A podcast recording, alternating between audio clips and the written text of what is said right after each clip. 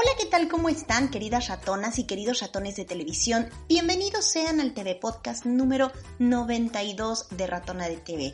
Yo soy Raquel Guerrero Piguri y me da muchísimo gusto recibirlos en esto que es Ratona de TV y que es un proyecto de reflexión y divulgación sobre temas audiovisuales que nos encontramos tanto en la televisión como en internet y particularmente el programa de hoy, bueno, el podcast de hoy va a estar bien interesante porque ustedes van a poder escuchar una entrevista, una platiquita bien, bien sabrosa y sobre todo muy interesante que tuve con un chico llamado Ángel ADM. Bueno, no se llama así, ese es su alias y así es como lo podemos encontrar.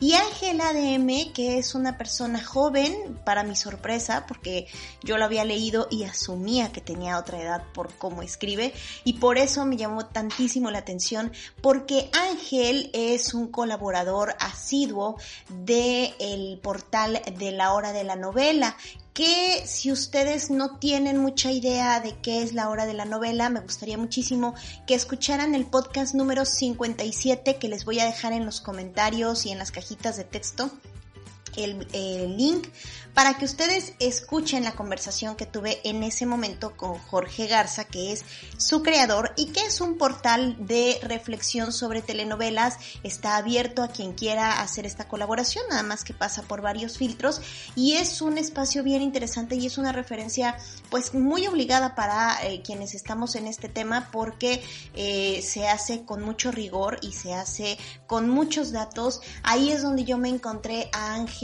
que, bueno, pues él es un crítico, pero su historia y su camino es muy interesante y es justamente de lo que vamos a platicar en este podcast, porque él ya tiene un buen rato, desde el año 2013 o 2014 más o menos, que fue invitado a escribir en este portal y bueno, pues así es como él ha tenido un camino más visible. Sin embargo, en este podcast escucharemos cómo fue su historia, como una persona que de hecho él no tiene una formación, eh, digamos, tan ligada a los medios de comunicación, no es comunicólogo ni nada por el estilo.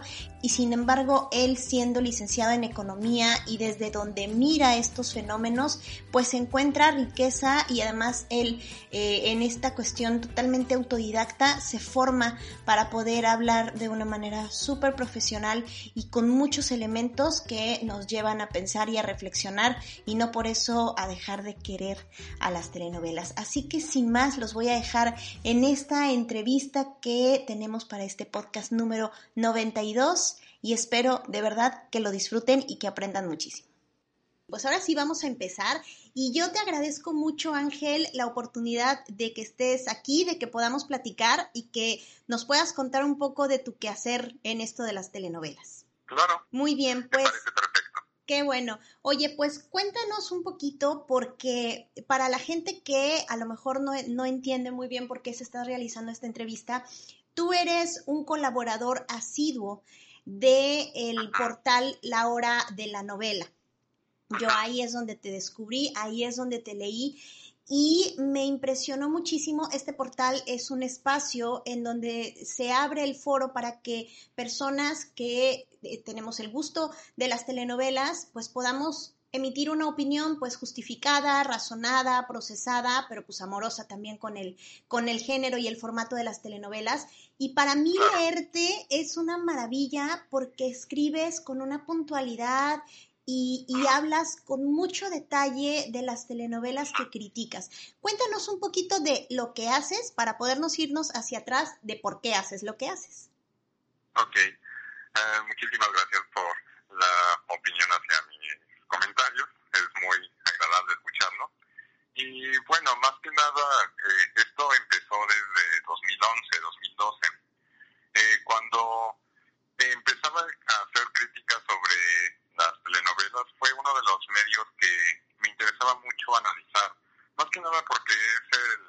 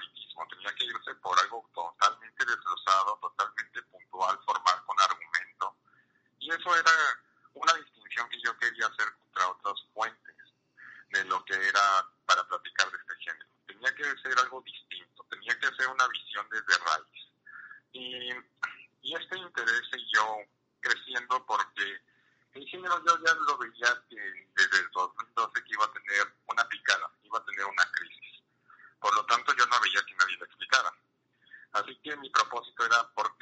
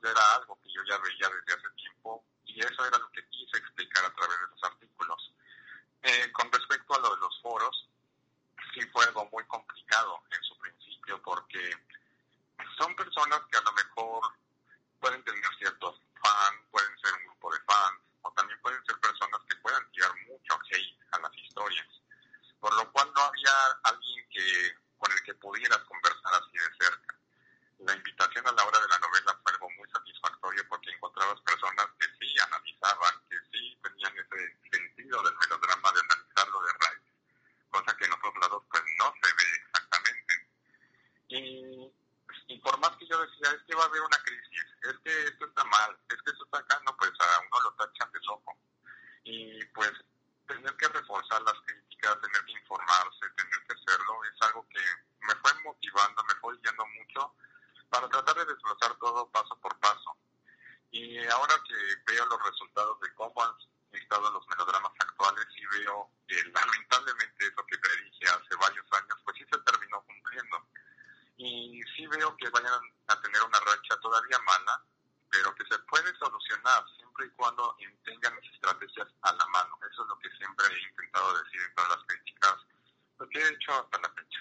Oye, pues de repente me surgen varias dudas y vámonos, vámonos por el principio, ya que nos has dado el antecedente y que ustedes pueden encontrar los textos de Ángel, es como Ángel DM, ¿verdad? Ajá, Ángel ADM. ADM, Ángel ADM, así lo encuentran en el portal de la hora de la novela y una de las cosas que estás contando de tus antecedentes eh, a la hora de, de, de, sentarte a escribir esto y de observar un fenómeno que, que, plasmas en cada uno de tus, de tus escritos es que cuando empezaste con esto lo hiciste desde los foros. Y te voy a contar por qué para mí es bien importante tocar el tema. Yo no me inicié en foros, yo pues tengo más edad que tú claramente y obviamente tengo como más tiempo en el Internet. Sin embargo, cuando, cuando empecé a, a hacer mi tesis de maestría, yo hice mi tesis sobre webnovelas. Y cuando tuve que escoger o entender cuál era el concepto de webnovela con el que me iba a quedar, que eran producciones de televisión, o sea, como televisión, pero audiovisuales, pues, pero eh, el, el, modelo de la telenovela, pero aplicado al Internet, me encontré con que en el panorama del Internet existía el concepto webnovela, que no era precisamente un audiovisual, sino esto que se daba en los foros, justamente en foros de escritores o de gente que eh, tenía este gusto por eh, desarrollar la escritura y hacerlo de manera colectiva. Y me, me, me, metí a algunos solo por curiosa y porque además también había eh, muchos textos que me apuntaban a que esa era la definición que se daba creo que desde España o una cosa así. Y, y entonces webnovela eran estas historias que empezaba alguien y que en los foros no nada más se discutían, sino que se iban desarrollando cacho por cacho, como para que la gente fuera perfeccionando la escritura. ¿Este es el tipo de foros al que tú, en el que tú empezaste o, o estamos hablando de otra cosa? Cuéntame. Ah, ok, eso es muy interesante. Hay dos tipos de foros. Precisamente los que tú mencionas son los foros de webnovelas. De hecho, actualmente estoy en un foro de webnovelas y es un arte muy, muy bonito. Es un arte que se puede desarrollar, que se puede desglosar. Incluso si te gusta la televisión, el cine, Bollywood, etcétera, este, puedes incluir incluso estos fragmentos, fotografías de actores y todo para que representen tu historia y sea como un contenido visual o incluso en algunos casos audiovisual. Pero también hay otro tipo de foros que son los foros que yo consideraba de network. Los foros de network más que nada reuniones de grupos colectivos en el cual se reúnen a hablar de ciertos temas. En mi caso, pues yo estuve tanto en el foro de novelas como en el foro de grupos colectivos.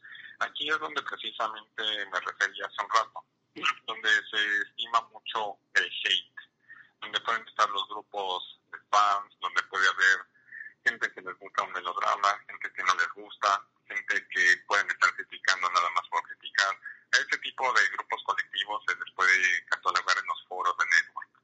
Así que pues cuando me inicié en el desarrollo de las críticas, lo hacía principalmente en el foro de escritores, que era de las web novelas. Ya después me expandí a los foros de network y ahí fue donde me di cuenta de todo lo que era el sentido del hate.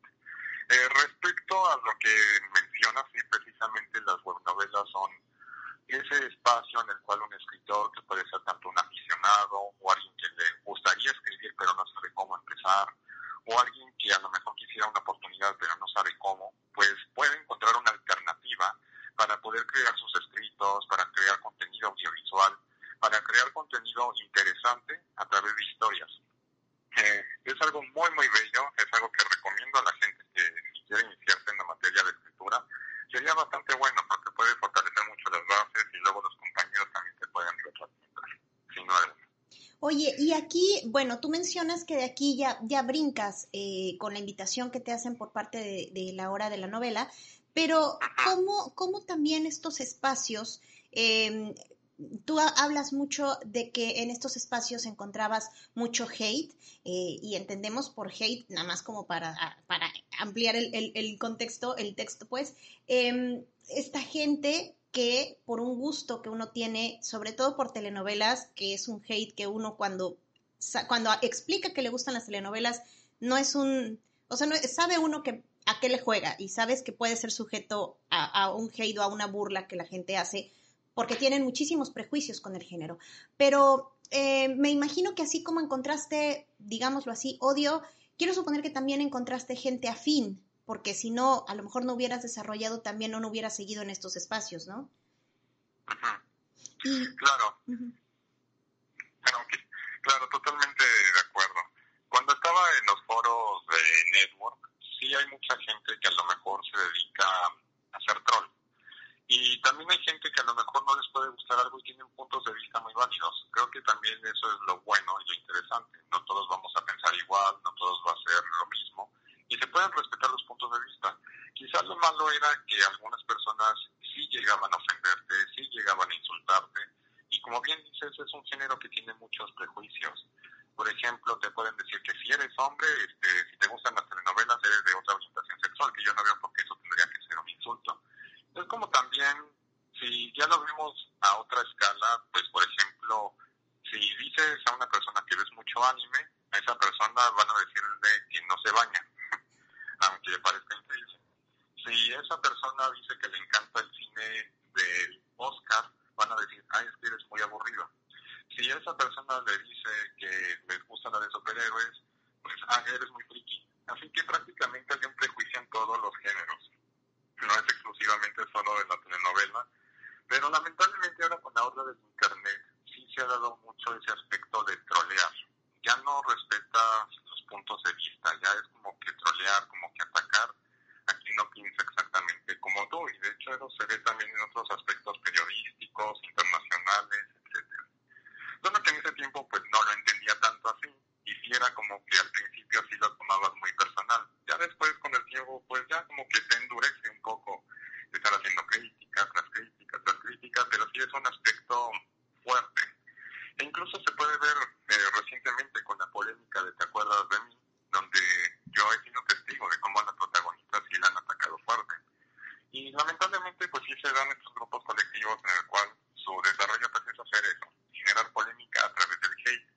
Es algo que se puede manejar con el tiempo, pero educacionalmente sí va a tardar mucho tiempo. Y ahorita con, con esto que planteas, me parece que una de las cosas por si, si podemos rescatar algo bueno de, de, este tipo de experiencias cuando uno está en, lugares donde a lo mejor las opiniones son tan encontradas y que creo, me parece por la manera en la que escribes y lo que has, has comentado hasta ahora, que también te ha dado elementos muy interesantes formativos, porque si tú has reconocido las cosas que te gustaría ver de una telenovela y que no encuentras, creo que también esta parte de que tengas este contacto con gente te puede también ayudar a entender de dónde viene el prejuicio, qué es lo que falta, eh, qué es lo que la gente no sabe y que debería saber y por qué de pronto se le enjuicia tanto algo que en realidad no se toman ni siquiera la, la molestia de conocer o que simplemente no hay la difusión. ¿Voy bien o me equivoco?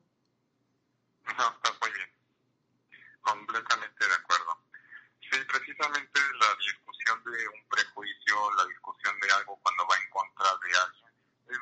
La reacción de lo que tienen los cibernautas a veces puede ser muy favorable. Por ejemplo, cuando tengo un artículo lo escrito, sí he encontrado comentarios que, por ejemplo, han sido muy bonitos y me han ayudado bastante. Pero también, por ejemplo, una vez tengo un amigo que también se dedica a estas cuestiones la crítica de la televisión. Y una vez sí me sentó y me dijo, ve todos los comentarios donde te lanzan hate. Y me sentía como esos influencers de YouTube donde ven a sus haters.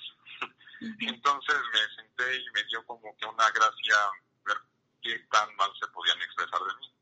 Yo lo único que llegué a concretizar es que, bueno, cada quien tiene su punto de vista, cada quien tiene su opinión, a lo mejor a mí me gusta mucho una historia, a lo mejor a ellos no. Y unos tenían puntos de vista muy válidos, digo, bueno, a lo mejor tienen razón, otros sí, a lo mejor sí, sí se notaba que atacaban nada más por atacar, y otro día plano dije, no, bueno, sí, ahí sí les necesitan informar un poco más. Pero bueno, es como dices, la variabilidad de opiniones, no todos vamos a pensar igual, pero bueno, en mi caso pues trato de mantener los argumentos sólidos, las fuentes, este, y si voy a citar un artículo, tiene que ser con una fuente a la mano, y también tiene que ser con, ¿cómo se dice? Como ir con la guerra con fusil, no puedes ir así sin algo, algo que te salvente todo lo que tú vas a decir. Así es.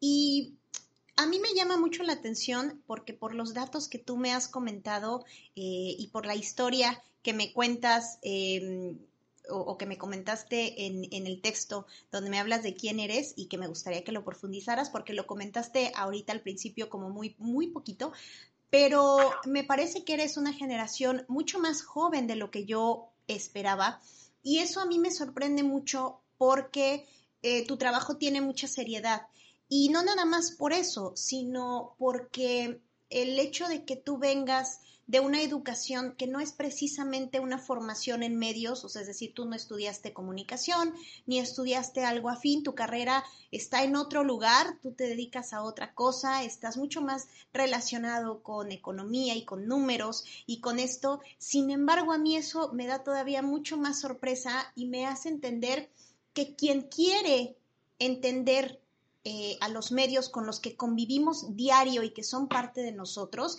y que en tu caso, como muchos de nosotros, tú consumiste desde que eras pequeño, eh, no se necesita precisamente estar en una escuela ni que un maestro en una licenciatura te explique cómo hacerlo, sino que tú en una manera autodidacta empezaste a eh, entender qué es lo que querías conocer y tú encontraste las herramientas eh, para ello. Entonces, para mí es muy interesante que nos cuentes precisamente un poquito de cómo, de cómo, cómo logras hacer esto, cómo, cómo logras buscar y recabar esta información en fuentes que tampoco es que estén a la mano. Eh, hablar de telenovelas, por ejemplo, si uno quiere hacer historia de telenovelas, te tienes que ir a los teleguías porque hay muy poca literatura y me gustaría mucho que me contaras cómo fue tu proceso formativo para llegar a ser crítica, además de los foros que, que comentas te formaron, eh, y de alguna manera, cómo, cómo es que para ti el entender al, a los medios y en este caso a las telenovelas desde tu lugar y tu punto de vista es útil para poder entenderlo desde otra mirada. Vaya que sí. Eh, cuando, por ejemplo, yo era eh, tenía, por ejemplo, ahí de 5 o 6 años, pues yo veía las telenovelas infantiles que estaba Televisa. En ese tiempo, pues estaba Televisa Niños y era un espacio para pues, todos los infantes. Eh, las telenovelas infantiles, pues eran didácticas, no estaban mal actuadas, tenían elencos muy buenos, incluso los niños eran muy buenos actores, al menos en la mayoría de las telenovelas que se formaban en ese sentido eran muy buenos. Pero yo nada más me limitaba ahí porque pues la verdad estaba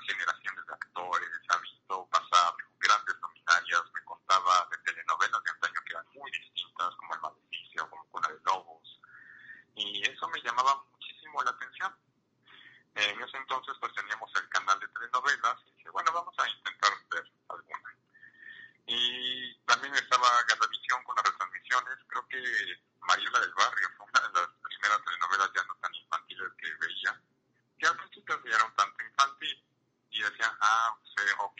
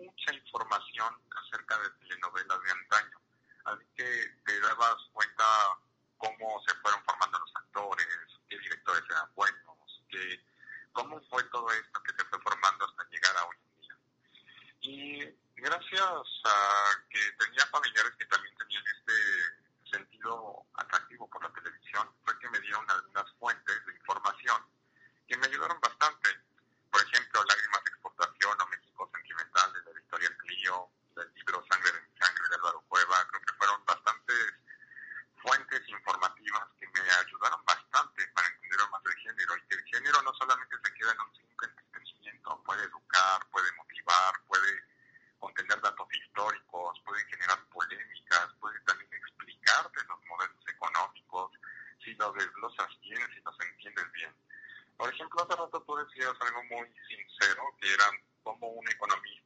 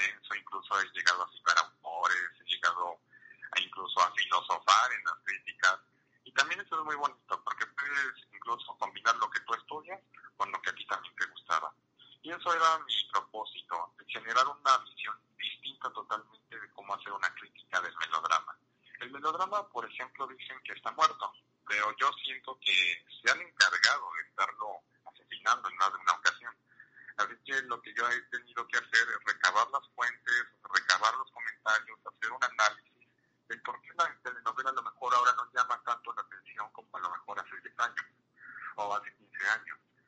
Y también es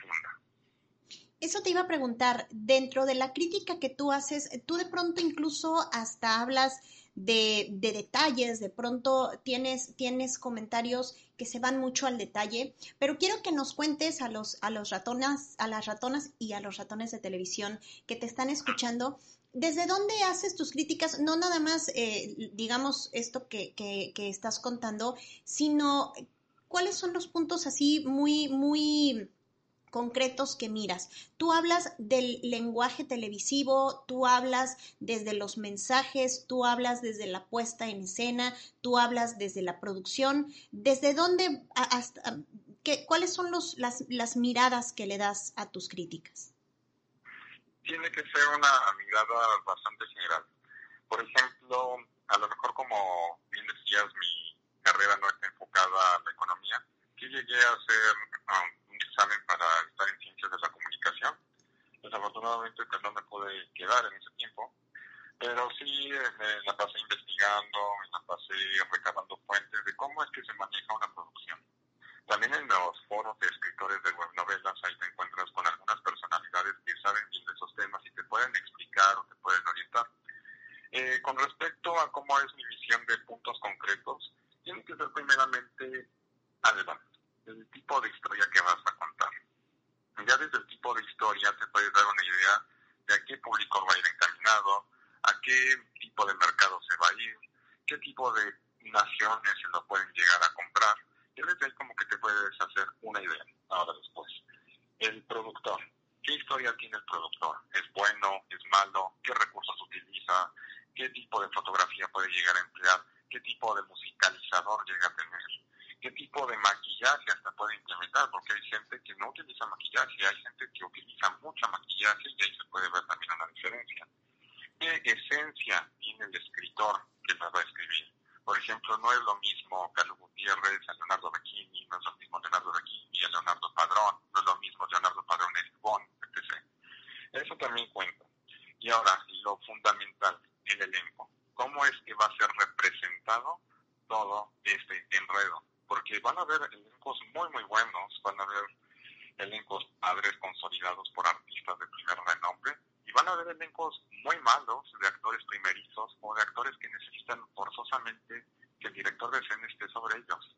Porque hasta te das cuenta cuando hay actores que a lo mejor pueden estar autodirigidos o puede que estén en otro tipo de tono o que incluso tengan que tener forzosamente un director de escena. Actualmente en algunas telenovelas eh, que están en la pantalla, se nota mucho eso. Hay actores que, por ejemplo, están protagonizando y tienen años de trayectoria y no necesitan tanto. Sea, sí necesitan todos de un director de escena, claro, pero sí hay unos que necesitan más del director y otros a lo mejor no tanto. Y se nota evidentemente a cuando no son planteadas las escenas. Así que prácticamente tiene que ser un estudio desde antecedente hasta lo que nos van a transmitir, hasta lo que se está transmitiendo y cómo es que probablemente va a concluir ese embrollo. Porque todo es una serie de comunicación, tiene que haber una comunicación interna de equipo, incluso hasta cómo es presentada la producción se puede notar si es que se llevan bien o se llevan mal. Hubo una producción, por ejemplo, que pasó recientemente de la fábrica de sueños, que estaba tan mal planteada, y lo dije en el artículo, que se notaba que evidentemente había un conflicto interno de actores. Y tan es así que la productora en su siguiente telenovela pues no volvió a contar tanto con esa gente. Así que se confirma nuevamente lo que yo dije en ese momento. Es una serie de comunicación que tiene varios cambiantes, es una cadena. Y esa cadena, en mi perspectiva de las críticas, tiene que ser desglosada de raíz a conclusión. Ok, eh, ¿quién esperas que lea tus críticas? Porque a veces uno cuando habla de estas cosas asume que es para todos y que todos deberían conocer estas, este tipo de, de, miradas y de revisiones. Pero lo cierto es que hay muchísimas personas a quienes no les gusta pensar sobre lo que ven, sobre algo que los ayuda a dejar de pensar. Entonces, em, en el ánimo en el que tú escribes, eh, y haces tus críticas, ¿para quién estás escribiendo estas críticas? Muy interesante. Eh, una vez alguien también me llegó a decir un comentario de, bueno, es que yo la verdad las historias, eh, nada más me gusta verlas ya, no necesito que me digan más. Y yo decía, ok, está bien. Eh, cualquier persona que le guste las telenovelas, que le gusten las series, por ejemplo, pueden ver mis críticas. Solamente si tienen la disposición de leerlas. Por ejemplo, este campo va dirigido al segmento de aquella población que todavía les gusta el melodrama principalmente y que pueden entender, que quieran encontrar una visión un poco más profunda. Va a haber gente que a lo mejor no les guste tanto como esa persona que me dijo, bueno, es que la verdad a mí me gusta esto y pues no necesito que me digan más. Yo digo, ah, ok. Cada quien es libre de pensar, de elegir la fuente que más les agrade. Yo, por ejemplo, quiero seguir con esta visión distinta. Y a mucho la gente que tiene más ese interés, más esa raíz por investigar, por encontrar fuentes, que les agrade mucho la televisión, incluso a la gente que va para ciencias de la comunicación, gente que también quiere entender más el sector de la televisión, el sector privado del entretenimiento, gente de ese tipo de curiosidad o de ese punto de vista, yo creo que les pudiera interesar lo que escribo. Igual mis escritos están libres para todo este segmento que les encanta la televisión y es muy padre poder transmitir mi pensamiento a ellos, mis opiniones, mis críticas y todo. Pero si a alguien les encantara o les gustaría ver eh, mis artículos, yo creo que sería más esa persona que tienen más esa curiosidad y más esa, ¿cómo decirlo? Esa búsqueda de fuentes que a lo mejor yo les pudiera dar a través de lo que escribo. Y no sé si te pasa, pero también como, como parte de la invitación a que la gente se acerque a leer este tipo de cosas, es porque mientras más sabes cómo se hace o qué hay detrás, más lo, más lo disfrutas. De pronto, yo cuando estudiaba comunicación y nos enseñaban eh, sobre todo cine, porque no lo hacen mucho con el tema de la televisión todavía, eh, uno se siente maravillado cuando empiezas a conocer como estas, estos elementos que le dan eh, vida a eso que tú ves y que parece magia y que parece que todo está tan fácil cuando son es un trabajo que ya cuando lo desglosa uno cuesta mucho, ¿no? Y de pronto me, me parece que hay muchas, muchas personas que también creen que si saben más, entonces lo van a dejar de disfrutar. Pero para mí, eh, de manera muy personal, es como cuando aprendes a cocinar y entonces ya no nada más disfrutas de un platillo, sino que además te puedes animar a hacer el platillo o sabes lo que costó hacer ese platillo. No sé si a ti te pasa, si, si esto te ha dado también otra clase de disfrute o si la sufres más por lo que ves. Completamente de acuerdo. Eh, sin duda alguna también es por eso que me encanta hacer críticas, porque también aprendo mucho. Eh, no solamente es la cuestión de también transmitir el conocimiento, que es muy padre que los demás también vean lo que tú sabes, lo que tú piensas, lo que tú opines, porque cada persona es un mundo y cada persona es libre de expresar lo que deseen. En mi caso también yo escribo porque me encanta informarme y porque me encanta aprender más de todos estos temas. Siempre he sido una persona muy curiosa, una persona que le gusta estar investigando de raíz, de fuentes, etcétera. Por lo cual adentrarme mucho en este mundo es bastante satisfactorio porque como bien dices, es como cuando uno aprende a cocinar, como cuando uno aprende a hacer nuevas cosas. También es lo mismo cuando uno hace críticas. La crítica de hace dos años no van a ser exactamente iguales a las actuales, ni las críticas de hace diez años mucho menos van a ser iguales a las que se hagan, por ejemplo, en estos días. Ya cuando vas agarrando más experiencia, como que empiezas, no más bien empiezas, tienes mucho más cariño, mucho más amor por lo que haces, porque aprendes bastante y eso es lo que también me gusta transmitir, esa pasión, esa pasión por escribir, esa pasión por describir. Por ejemplo, a veces sí se puede llegar a sufrir cuando los productos pues, están muy mal hechos, porque pues, a lo mejor uno sí quisiera que todas las producciones estuvieran bien. Aunque también uno, pues, al menos en mi experiencia como crítico, también he visto que debe de haber más que nada un balance si van a haber producciones malas, tienen que haber producciones buenas. Si van a haber producciones malas y buenas, también tienen que haber regulares. Eso también lo he tomado en cuenta cuando hago los tops anuales de, o los resúmenes anuales de la página de la hora de la novela, para ver cuál es la mejor historia. ¿Por qué? ¿Cuál es la peor historia? ¿Por qué? ¿Cuál fue la más regular de todas? ¿Por qué? Y eso genera un equilibrio. ¿Qué ha sido el problema en estos años? Que todo ha estado muy desequilibrado y que han sido, por ejemplo, en el 2015, que hay tanto solo malo y nada más fue una buena y cuatro regulares por ahí. Y el año pasado, que a lo mejor por la pandemia u otras cuestiones, pues tampoco hubieron grandes producciones que impactaran al espectador. Pero también esto es hacer una retrospectiva, es también hacer un análisis interno, es también hacer un análisis de cuánto uno ha aprendido, de cuánto uno puede decir, de cuánto uno puede desglosar y cómo ir expandiéndote a través de los artículos.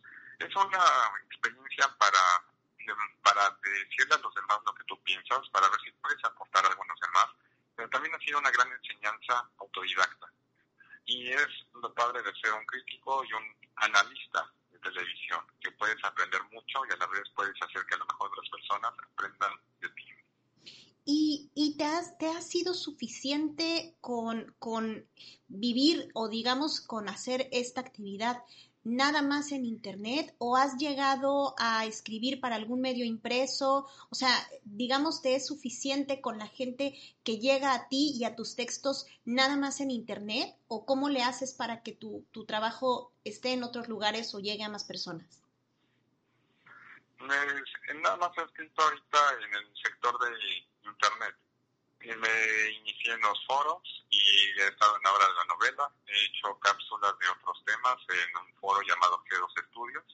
Ahí no hablo ya solamente de telenovelas, ahí puedo hablar de anime, de otras cosas y puedo decir mi opinión de aquellos temas. Ahí, por ejemplo, hablé de lo que dijo el señor Alberto Ciurana acerca de la telenovela que está muerta y también de otros temas polémicos que se han tratado.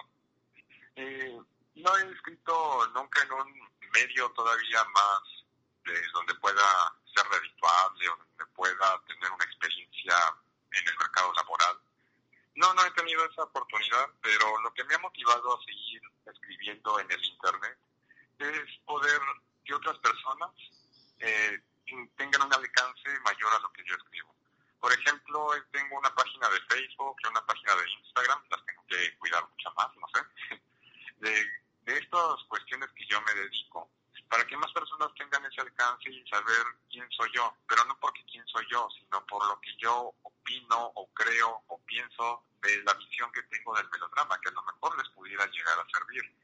Ha sido un trabajo de constancia, ha sido un trabajo de ver qué estrategias se puede implementar, pero más que nada cuando tengo alguna idea que escribir o alguna idea que expresar, le mando el mensaje a Jorge y le digo, oye, sí tienes espacio para que yo te mande un artículo, y me dice, sí, ah, bueno, vamos.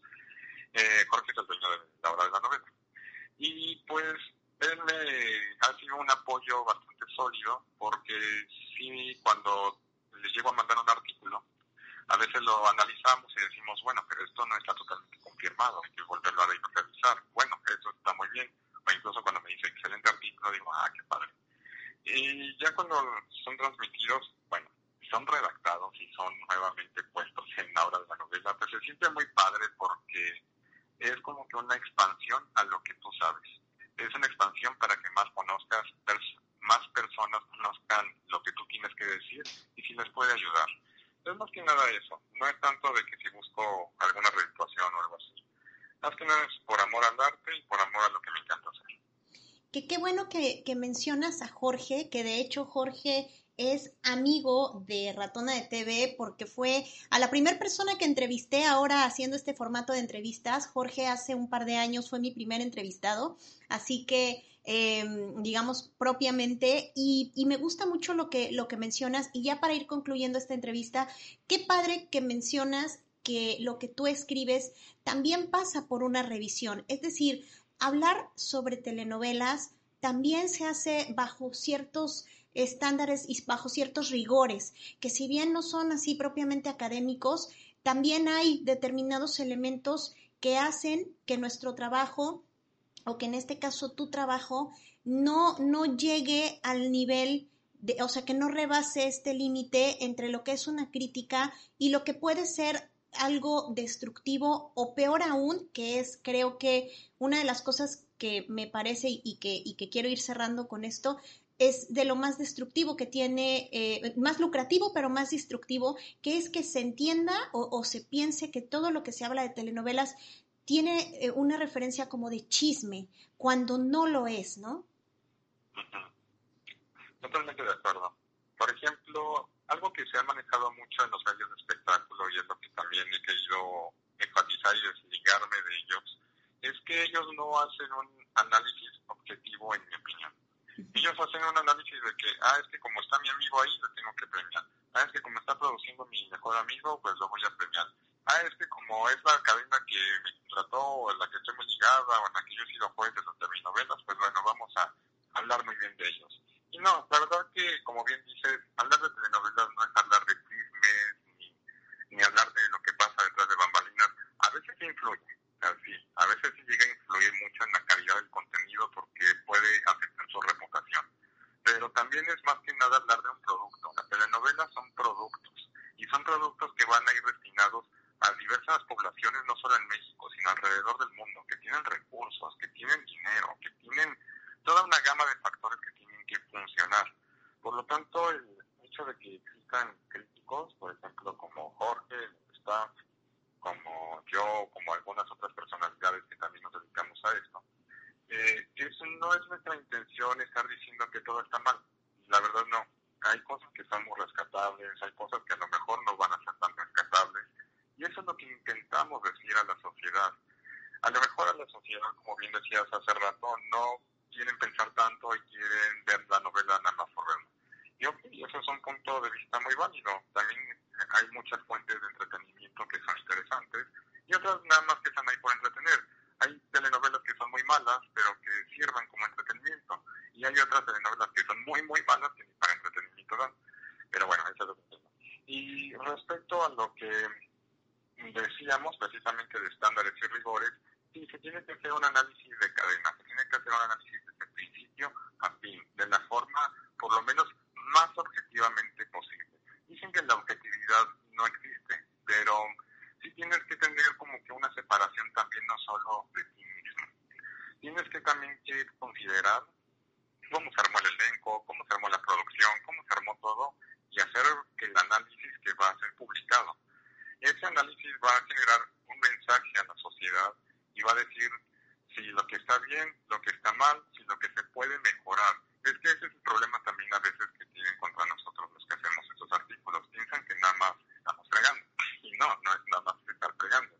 Es hacer un análisis constructivo, un análisis de lo que puedes mejorar, de lo que puedes ofrecerle al público. Digo, el público paga luz, paga agua, paga impuestos, merecen una televisión mejor, merecen algo que les transmita, merecen algo padre. Y eso era una visión que tenían Emilio Azcárraga mismo, eh, Ernesto Alonso, Valentín Pinstein. Eran personas muy dedicadas al entretenimiento, Antonio Jiménez Pons también. Y todos ellos se dedicaban a que el público mexicano tuviera eso, tuviera entretenimiento, tuviera reunión con la familia, tuviera grandes espacios, que hubiera grandes elencos de actores de verdad. Y eso es algo que se ha ido dejando muy de lado y por eso la crisis de contenido televisivo se han acentuado mucho en estos años. Y por eso la labor de estos críticos digitales ha sido eso, deslindarnos un tanto de los chismes, un tanto de la farándula. No tenemos amiguismo, no tenemos línea, por lo tanto podemos expresar y ojalá de corazón que a lo mejor un productor o un directivo, que bueno sería, entendiera estos temas, que pudiera, en lugar de enojarse, corregir, porque yo creo que la población merece contenidos mejores. Y además porque con algo em, que, que es, es, tan bueno como malo, y creo que así es como se entiende, la lealtad del público. deberían darle más por la lealtad que tiene ese público y le dan menos por la lealtad que tiene ese público que sigue ahí, pase lo que pase. Y ya para terminar, y emocionadísima por tener la oportunidad de platicar contigo, quiero que me cuentes y que me digas de todo esto que hemos hablado y sabiendo que eres un conocedor de telenovelas, ¿cuál es tu novela favorita? Ay, es muy complicado porque precisamente un amigo que estimo mucho de Perú sí me ha llegado a hacer esa pregunta y le digo, ah, es que sí está muy complicado. ¿O tu top 3 más o menos?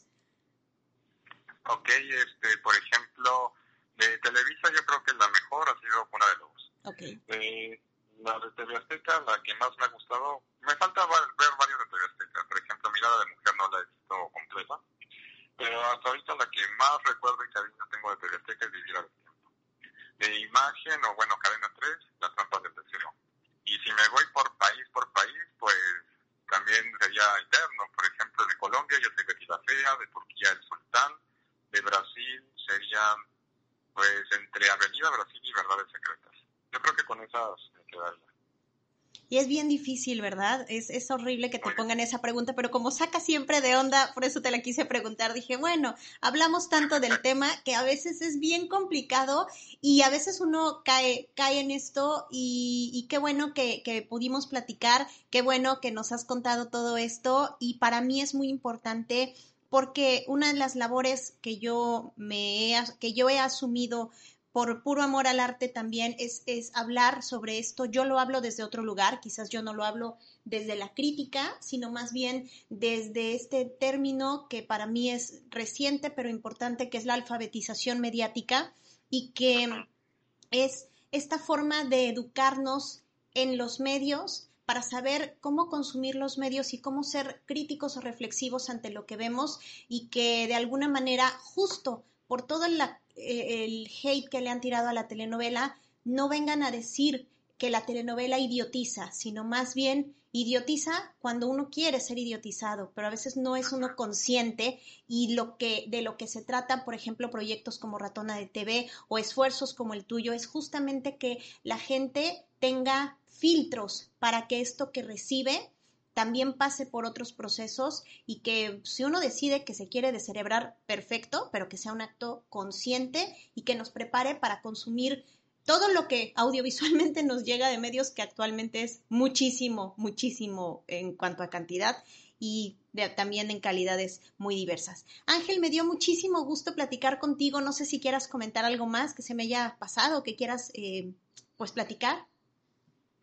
Claro, antes que nada, muchísimas gracias a ti, Raquel, de Razona de TV, por la invitación, porque es algo muy bonito. Nunca me habían invitado para, para hacer un podcast, para platicar de estos temas, y es algo muy, muy ameno, muy bonito. Y antes que nada, pues agradezco la consideración. Les agradezco a ustedes, a Ratones de TV, por escuchar a este crítico que, pues bueno, tengo varios años de experiencia aquí haciendo críticas en la hora de la novela. Un espacio más que nada que me ha dado mucha pasión, mucha retroalimentación. Y sí, hay que acabar con los prejuicios acerca de los géneros televisivos, en especial la telenovela, que sí, necesita ser revalorizado desde otra perspectiva. Y no, la telenovela no ha muerto. Francamente no.